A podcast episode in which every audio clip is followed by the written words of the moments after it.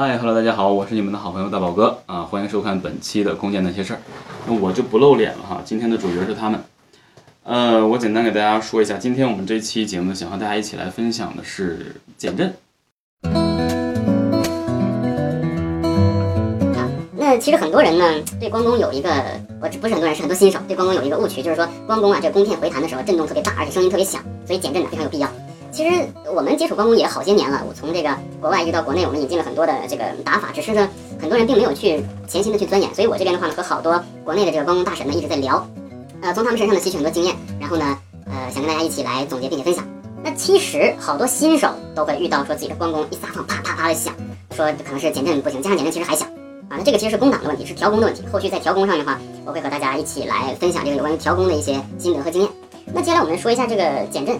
其实正常来讲的话，弓片上的减震，呃，如果我们把弓调好的话，弓片上的减震，它主要的目的其实就是你不加这个减震，弓片也不会带来特别大的震动，都是这个弓弦回弹之后的正常震动。那我们为什么要在弓片上加减震呢？加减震是不是为了减少弓片的震动呢？当然是的，但是还有另外一个作用，弓片上增加了减震，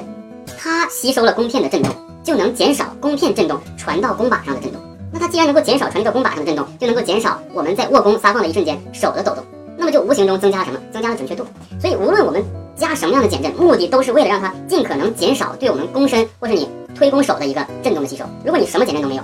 弓片震了之后传给弓把，弓把呢又简单的通过它这个纹路吸收一部分，剩下来的给的是什么？给的是你的手和你的手腕。整个的话，那就会影响到落点。哎，所以我们看一下啊，首先我们要了解一下，看一下这个弓片上这个减震，我们就是叫弓片减震，这最简单的名字。我贴了两个，很多人说这贴两个有什么用？反正我认为它没有什么伤害，我就贴多贴了一个。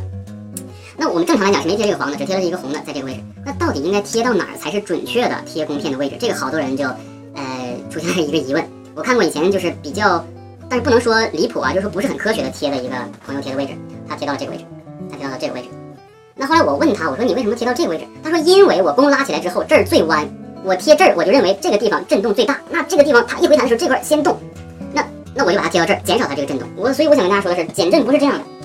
减震贴要贴到一个。弓片不直接回弹的这么一个地方，也就是说不会把这个震动主体带给它。贴到这儿，很多人就经常一撒放手，啪的一下把这个减震崩掉了。大家会说，哎呀，我的减震你看真的起到减震作用了，它都被我的弓片把崩掉了，你说它吸收了多少震动？这个就是一个非常搞笑的一个一个说法。减震应该贴到靠近弓把的部分，而且是接近弓身另外一次弯曲的一个一个位置。其实最简单的，我们来讲啊，你就把这个减震拿过来，一个减震比如说这么大。你第二个、第三个，就是你能够贴一个的时候，左面还能保留有两个的位置就够用了，这就是 OK 的。那么很多人说，那为什么要贴到一个不震的地方呢？我想跟大家说，我们的目的是为了减震，而不是为了它减弹。我们弓片弯曲之后，啪的一下弹了一下，我们不是为了减弹，我们是为了减震。如果你放到它这个弯曲去反弹的这个位置的话，反倒影响了弓片的回弹的这个效能。所以我们要放到一个安静的地方，让它把震动传到这个位置的时候直接被吸收，而不是连同这个减震都被弯曲了，在减震都在震，这个是不要的。所以我们的减震呢，就是放到靠近接触弓把的这个位置是最好的。也就是，我们假设弓梢把这个力量都传到这个位置，它边传，慢慢的已经消耗了，消耗到这个位置的时候，哎，给了我们两个减震，然后到这个粗的位置就已经没有什么震动传给我们的弓把了。所以这样的靠近弓把接触位置的这个减震才是最科学的。然后，嗯，大家会看到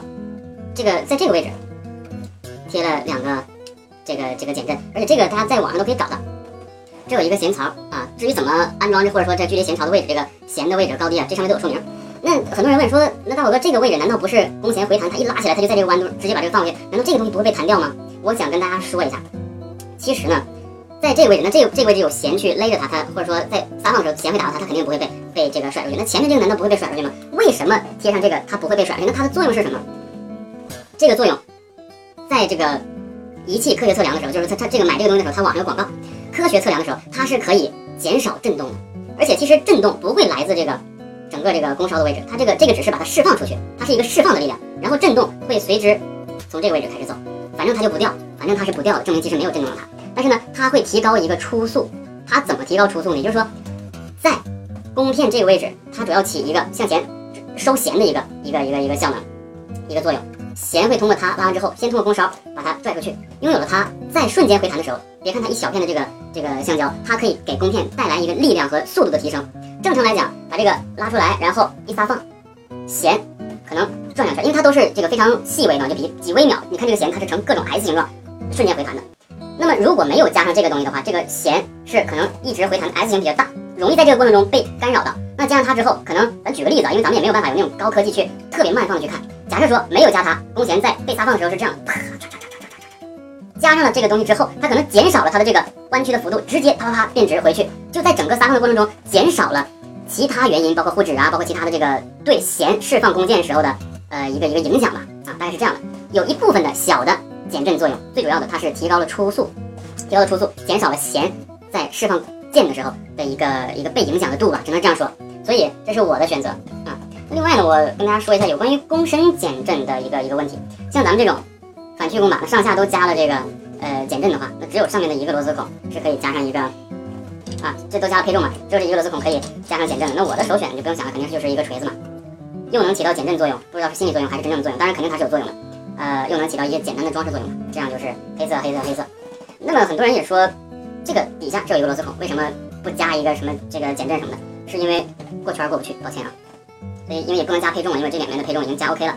所以呢就加了一个这个这个这个上面的一个锤子的减震。那我们简单说一下弓把上面加这个减震的好处在哪？其实已经不用想了。我们之所以加上这些减震的话，你看弓片的减震其实已经被充分的被吸收掉了，那么可能还剩下一些余副的这个震动会传给什么？传给我们的弓把。那么在弓把为什么这个位置会有一个啊螺丝孔是可以放这个减震的呢？就是因为它这里面。直接接触的就是弓片直接带来的震动。如果能够在这个位置区间就消耗掉所有的震动的话，那么就不会有余震给你的手臂。哎，它就是这种嘛。因为我们人可能对这种震动感知的不是那么太细微，但是如果真的有仪器测量的话，加上跟没有加上是一定要有区别的啊，不然它不可能出现这个东西。所以这就是整个的一个呃弓片减震也好，包括这个弓把减震也好，就是这样的一个情况。其实如果这个正常如果是反曲板的话呢，这面就是呃平衡杆，下面再加一个。减震或者是一些什么配重这那个都 OK，因为其实平衡杆就有一定的这个减震的这个效能了，大概是这样的。所以这就是整个针对我们减震的一个简述吧。所以大家一定要记住，贴弓箭减震的时候，千万别再往中间贴了啊，千万别再往中间贴了，尽可能往它这个根部去贴。至于具体多大的话，你们自己感受吧。啊，我这没有一个具体的测量的一个这个距离，我就是感受到它这个从哪个位置开始要变粗了，大概有这个迹象了，或者它已经这个位置是一个它不会被弯曲的领域，我就会把它贴到这里。所以呢，就是希望能够把这个心得跟大家去交流，让很多关公的新手们都不犯一些低级的错误啊，大概就是这样了。也感谢大家呃收看本期的节目，我们下期空间那些事不见不散，拜拜。